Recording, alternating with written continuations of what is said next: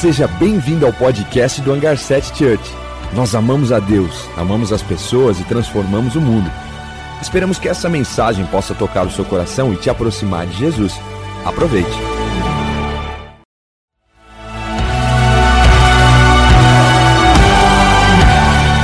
Seja bem-vindo ao podcast do Hangar 7 Church. Nós amamos a Deus, amamos as pessoas e transformamos o mundo. Esperamos que essa mensagem possa tocar o seu coração e te aproximar de Jesus. Aproveite. É, o Juan começou a série falando um pouco sobre a eclésia, sobre o ajuntamento. Depois a Keila veio e falou um pouco sobre identidade. Tamo junto. Falou um pouco sobre identidade e foi muito bom. Hoje eu vou trazer uma coisa mais prática. Então não se não estranhe se eu acabar a mensagem daqui uns 25 minutos, tá? Fique tranquilo. É isso mesmo, não fique, nossa, já? Não, né? Eu espero que a efetividade dessa mensagem seja grande, assim como ela foi para mim. Tudo bem? A primeira pergunta que eu quero fazer é qual o nosso objetivo como igreja, como família e como pessoa. Né? Eu não sei como você chegou aqui, qual o objetivo da tua vida, qual o objetivo é, pessoal, qual o seu objetivo na casa, qual o seu objetivo em expectativas desta família, desta casa. E eu quero falar um pouco sobre isso, porque a forma que eu construo a minha vida, ela vai influenciar a forma que eu construo o meu lar, que também influencia na forma que eu construo a igreja. Da mesma forma, na forma que eu me comprometo com a igreja, me comprometo com a família e sou comprometido na minha vida. Uma coisa leva a outra. Então, qual é o nosso objetivo? E aqui a gente está em centenas de pessoas e existem centenas de objetivos diferentes. Mas eu tenho certeza que nós temos um em comum. E esse objetivo é: nós somos chamados para levar as pessoas para mais perto de Deus, servindo de canais para que o Espírito Santo de Deus ele venha transformar vidas impactar o mundo para o bem. Nós somos chamados para ser canais, para que o Espírito Santo de Deus, ele venha nos usar, para que nós venhamos levar as pessoas para mais perto de Deus. Para mais perto de Deus. Eu vou ler um texto, eu quero já dar o contexto dele rapidinho antes de, de entrar nele. Jesus, ele chama os discípulos para o alto do monte, ali em Mateus 5, e ele vai falar sobre o sermão do monte. Até esse momento, Jesus não tinha usado a palavra eclésia. Até esse momento ele não tinha falado de igreja. E aí em Mateus 5, do 4, do, do 14 ao 16, ele vai falar sobre uma cidade que é construída no alto de um monte. Né? Então Jesus não falou de igreja, ele falou de uma cidade. Ele vai falar de igreja bem mais para frente. Eu quero ler com vocês. Lá diz assim: Vocês são a luz do mundo.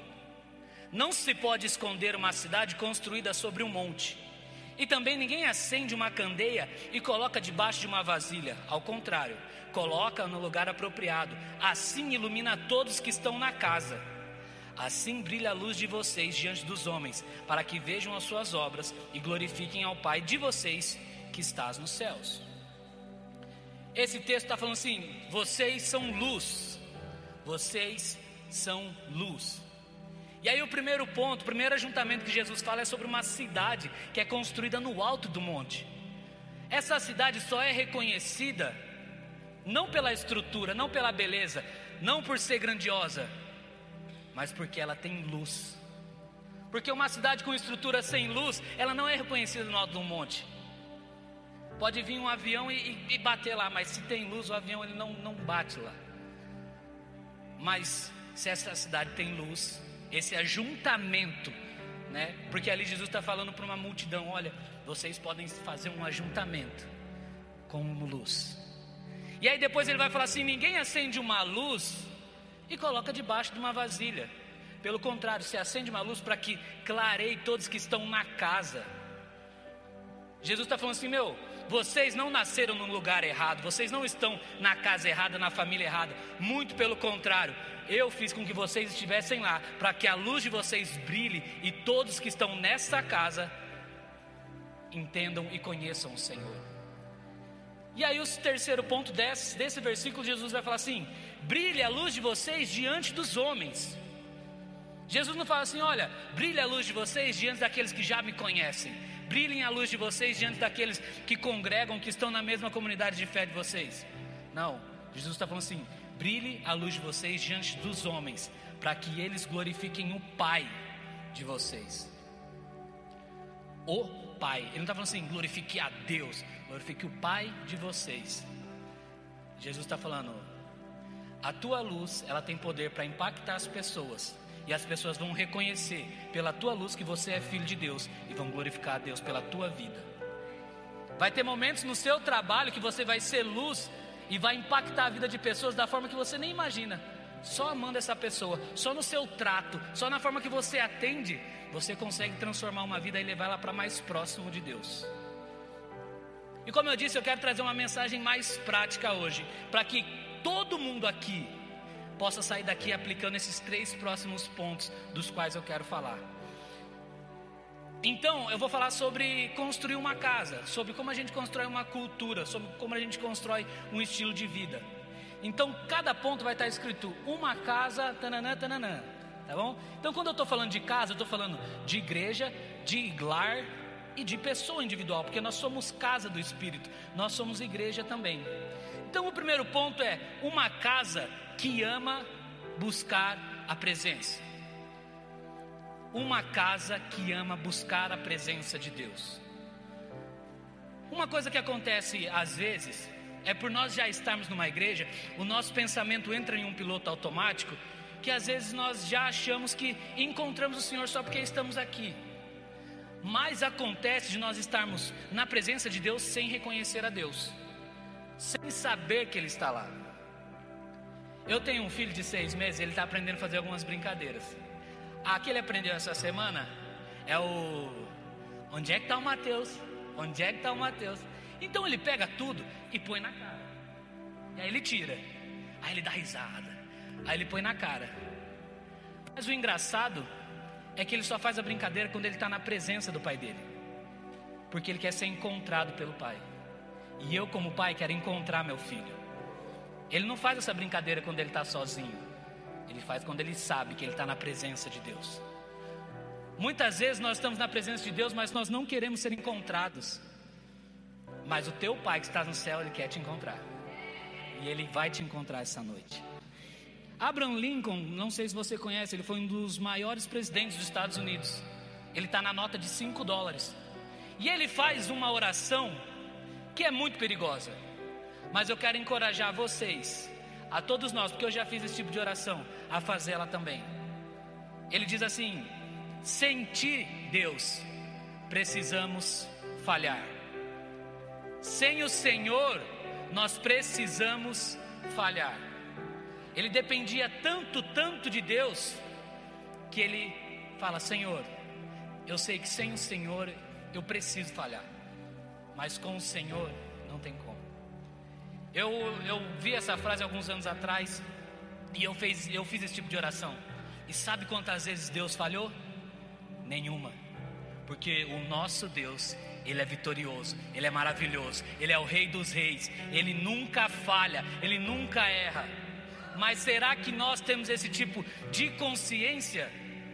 Muitas vezes nós não temos, por quê? Porque nós não reconhecemos a Tua presença. Muitas vezes nós estamos aqui durante a adoração e existe um rio, como a gente cantou, fluindo da presença de Deus. Mas a gente não está reconhecendo, a gente está mais preocupado, às vezes, com ah, a caixa fez um chiado, tem um coqueiro debaixo da luz, tem. Muitas coisas acabam nos distraindo e a gente acaba perdendo o foco de Jesus. Mas se nós queremos construir uma igreja forte, um lar forte e nos construir como pessoas que são essa luz. Eu quero ler um texto que está em Hebreus 12, 1 e 2 que diz assim: Portanto, também nós, uma vez que estamos rodeados por tão grande nuvem de testemunhas, livremos-nos de tudo que nos atrapalha e do pecado que nos envolve, corramos com perseverança a corrida que nos é proposta tendo os olhos fitos em Jesus, autor e consumador da nossa fé.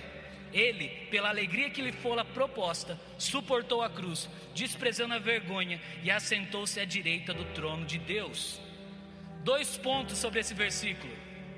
A pessoa que está do seu lado tem uma história com Deus. Se você não quer, não está reconhecendo a presença dele, olhe para essa pessoa. Fala para ela contar uma história para você. Nós estamos rodeados de uma grande nuvem de testemunhas. Eu tenho certeza que se eu falar, se eu puxar uma pessoa daqui, vai ter uma história com Deus. Se eu puxar uma daqui, vai ter uma história com Deus. Se eu perguntar para uma pessoa lá no fundo, vai ter uma história com Deus que nos impacta. Então, naquele momento da sua fé que você está em crise, que às vezes você não está reconhecendo a presença de Deus, olha ao teu redor, olha para o lado, olha para a pessoa que venceu e fala: se ela venceu e eu sirvo o mesmo Deus, eu também posso, porque nós somos filhos. E o segundo ponto é: olhos fitos em Jesus, fixe os seus olhos em Jesus.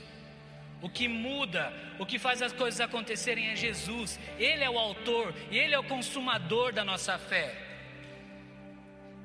Quando nós olhamos para Jesus, nós começamos a ter discernimento de tempo e espaço. Nós começamos a ter discernimento de propósito e proposta. Nós começamos a tomar as melhores decisões. Por quê? Porque olhando para Jesus, nós estamos vendo aquilo que é eterno. Então, tudo aquilo que é passageiro passa a perder o valor. Então, na prática, para que você possa fazer isso a partir de agora, busque a presença de Deus na igreja, em sua casa e na sua vida. Não deixe para buscar a presença de Deus apenas de domingo, em uma hora e meia de culto. Isso é muito pouco para aquilo que Deus quer para nós. O Senhor deseja se relacionar diariamente, todos os dias. Mas, Neto, como eu posso fazer isso? A gente está tendo a escola Start aqui, aí essa semana eu dei aula sobre a Bíblia, de como entender a Bíblia, como é que ela funciona e tudo mais. Aí eu falei assim: olha, isso aqui é a Bíblia, quem tem a Bíblia aí? Aí eu levantei esse livro aqui, que se chama Bíblia. Aí o pessoal do Escala, todo mundo, levantou o celular, fez assim, ó. Falei, nossa. Mas lê, abre o aplicativo e lê. Quer que o Senhor fale contigo? Não é só de domingo, domingo é especial. Venham de domingo, domingo que vem estejam aqui também. Mas na segunda, come o teu pão diário. Se relaciona com teu pai. Nós não somos frequentadores, nós somos membros de uma família. E uma família se relaciona. O segundo ponto é uma casa que ama se relacionar e se desenvolver.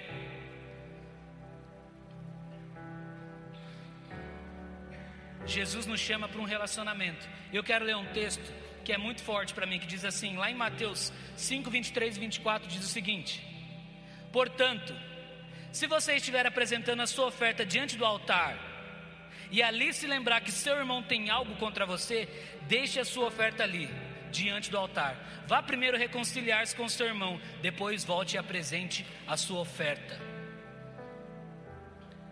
Jesus está mais interessado no nosso relacionamento com os nossos irmãos do que a nossa performance.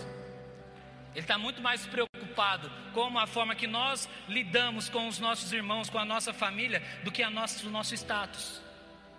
Ele está falando assim, Neto, se você tem algum BO com, com alguém da tua família, é melhor que tu não pregue. Vá lá e resolva o teu BO. Vá lá e resolva a tua treta. Resolva a sua briga. Aí depois você vem e entrega a sua oferta. Porque não faz sentido eu vir e trazer um sacrifício para o Senhor, mas não amar o meu irmão. Mas Neto, é difícil, sim, é difícil. Eu vou, na prática fala, esforce para ter um relacionamento saudável. Mas sabe qual é a boa notícia? Primeiro, é que Jesus se entregou por nós, deixou o Espírito Santo. E segundo, Jesus entregou o ministério da reconciliação para nós. Nós somos chamados para reconciliar as pessoas com Deus. E a partir disso, nós nos reconciliamos com o nosso próximo. Isso exige coragem. E sabe qual é a boa notícia? Deus não nos deu um espírito de covardia, mas deu um espírito de coragem, de ousadia. Nós já temos todas as armas espirituais para vencer o medo da reconciliação. Porque muitas vezes, qual é, é, o medo que nós temos? De sermos rejeitados, de pedir um perdão e não ser aceito. Mas a nossa parte, como os filhos de Deus, nós estamos fazendo. Então Jesus ele nos ensina a importância de se relacionar bem, de sermos a imagem e semelhança dele para o próximo. Se nós queremos construir uma igreja forte, nós temos que ser bons em relacionamento saudável. Por isso que nós temos as nossas naves. Quem vai numa nave sabe como é bom estar lá, né? O Kim e a Nicole estavam me contando dessa, da nave dessa semana passada, né? Teve a semana passada na casa do, do Matheus da Bruna. E cara, quanta cura teve lá, quanto encorajamento teve lá. Casais que vão casar, tendo encorajamento daqueles que já passaram pelo, pelo problema. Pessoa, até, até lá aconteceu um pedido de casamento na hora lá, em nome de Jesus, hein? Glória a Deus. Dá uma salva de palmas para isso, gente. É para glorificar isso daí. Glória a Deus. Então faça parte de um pequeno grupo, faça parte de uma nave. Aquilo ali não é apenas para a gente ir aprender um pouquinho e sair de lá, não, aquilo lá é transformação. Aquilo ali é você ter um ombro que vai chorar o teu choro, é uma pessoa que vai sorrir o teu sorriso, vai ter um líder ali que se preocupa contigo, que vai abrir mão do tempo dele para te ensinar, para te apoiar, para te encorajar. Nós não estamos brincando. Nós estamos discipulando, nós estamos fazendo igreja. Mas se você quiser ter um lar saudável também, aprenda a se relacionar dentro de casa. Às vezes eu e a Miriam, no começo do casamento, a gente tinha umas briguinhas, né? Nós somos criados em culturas diferentes. E aí, tinha vez que eu brigava, brigava assim, né? Discutia com ela e o bico ficava desse tamanho assim, ó. Não vou pedir desculpa, sou o homem da casa. Não vou pedir desculpa. Ela que vem, ela que está errada. Dormia no sofá, meu irmão. Dormia no sofá, não tinha jeito. Mas quantas vezes a gente quer ter razão, mas não quer se parecer com Cristo? A palavra diz que o homem que briga com a tua mulher e depois vai orar, a oração não passa nem do teto. Então que nós possamos ser pessoas que saibam se relacionar dentro de casa. Não é só sobre vir num domingo levantar a mão, mas ser um, crápula, uma pessoa que não respeita dentro de casa. Não faz sentido. Nós não precisamos fingir quem nós não somos, porque Deus não abençoa quem você finge que é. Deus nos abençoa por quem nós somos. Então, que nós possamos ser a imagem e semelhança de Jesus dentro da igreja, mas dentro da nossa casa, dentro do nosso casamento, sendo bons filhos, sendo bons pais. Não adianta só eu pegar o livro e falar: olha, eu quero que meu filho ele, ele vá na estação Rocket, aprenda do Senhor, mas eu trato a minha esposa mal dentro de casa. A percepção de Deus, a primeira que ele vai ter é sobre quando ele olha para o pai, quando ele olha para a mãe. Se eu não for um exemplo para ele, vai ser difícil depois. Então nós temos essa responsabilidade. Então que nós possamos aprender também a nos relacionarmos dentro das nossas casas. Da mesma forma que nós possamos nos relacionar bem no nosso trabalho, na nossa vida cotidiana, na nossa faculdade, com os nossos amigos. Porque não são, são três lugares diferentes, mas nós somos a mesma pessoa. Nós somos chamados para ser imagem e semelhança nesses três ambientes. Oh meu Deus, deu até sede.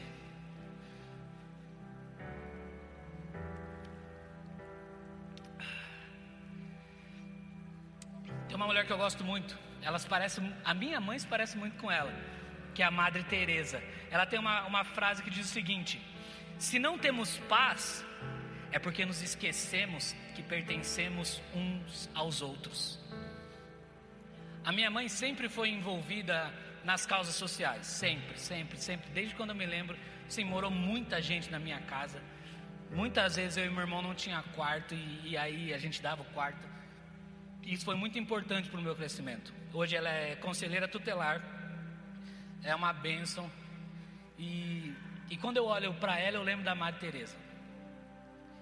E quando eu li essa frase, eu comecei a compreender porque tem muita guerra, porque que tem muita desigualdade.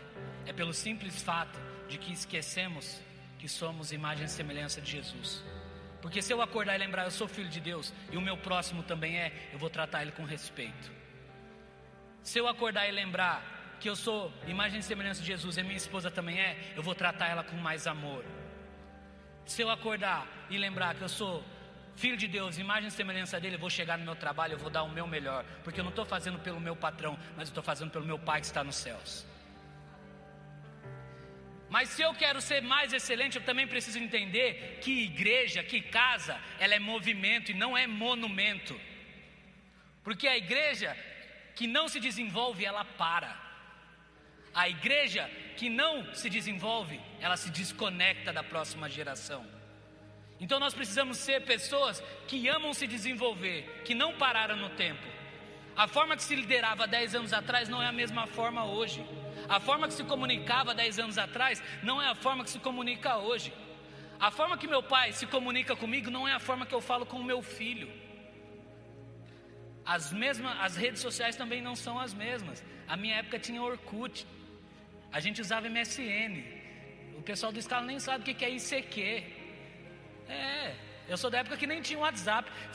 Uma pergunta: você sabe como é que é o mundo sem WhatsApp? Ninguém sabe, ninguém lembra mais. Por quê? Existe atualização. Mas o engraçado é que nós vemos todas as profissões e todas as coisas se atualizando, se desenvolvendo. Então a gente vê os médicos com a ciência e a tecnologia se desenvolvendo, e muitas vezes a igreja continua estagnada, parada no tempo. A gente fica se torna um monumento, algo estático. Nós somos corpo de Cristo, e um corpo precisa se movimentar. Um corpo precisa continuar aprendendo. E o próprio Jesus, em Lucas, a palavra diz que ele crescia em graça e em conhecimento diante dos homens. A palavra em João diz que a vida eterna consiste em conhecer a Deus. Então nós não podemos parar de aprender. Nós temos que tomar a iniciativa de conhecer as verdades de Deus e mais sobre Deus sobre nós.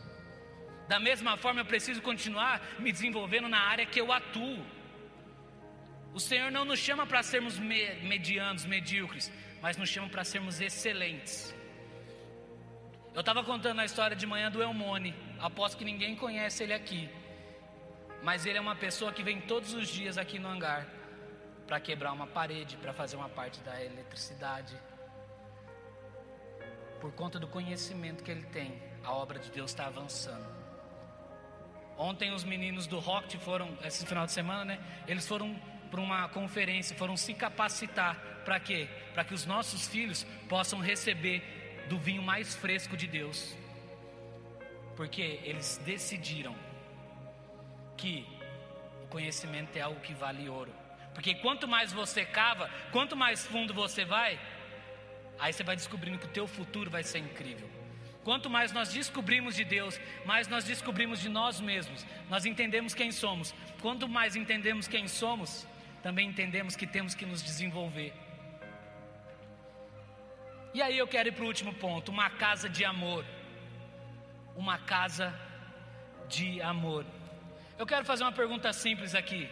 Quem conhece Love My City, levanta a mão. Uau! Para quem não sabe, o Love My City é o nosso departamento de assistência social. É um departamento que é voltado para a cidade.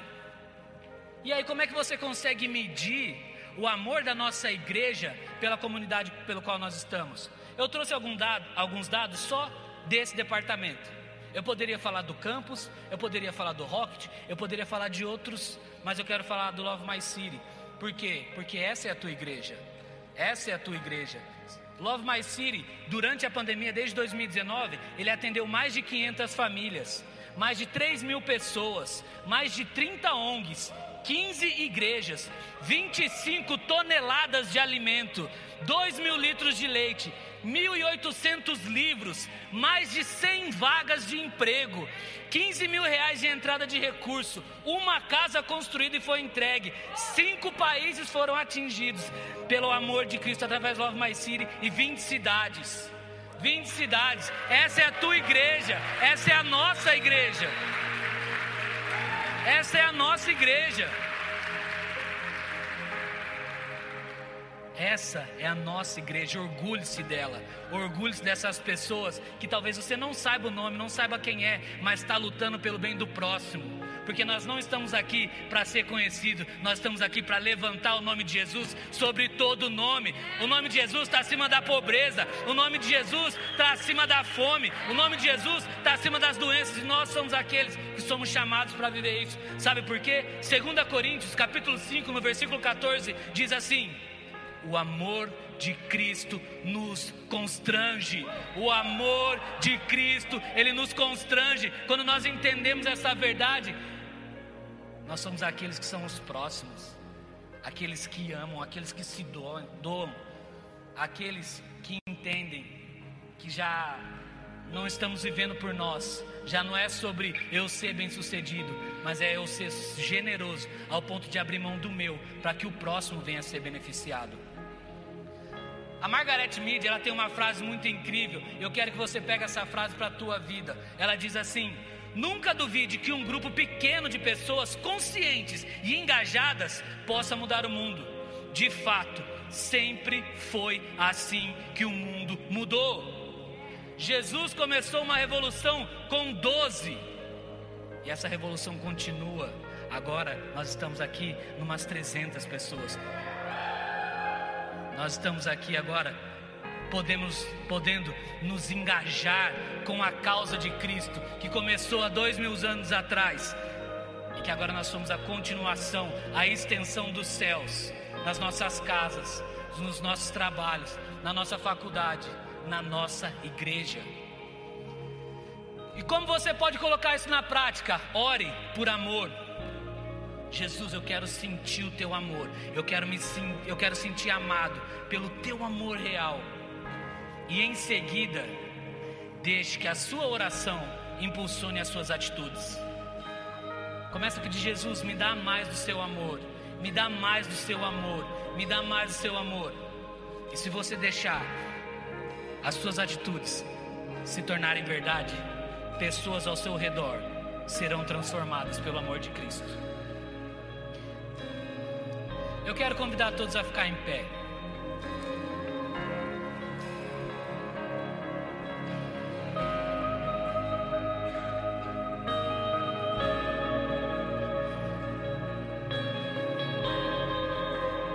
Eu quero dizer uma coisa: o seguinte, seja você o próximo Seja você a próxima. A próxima de quê?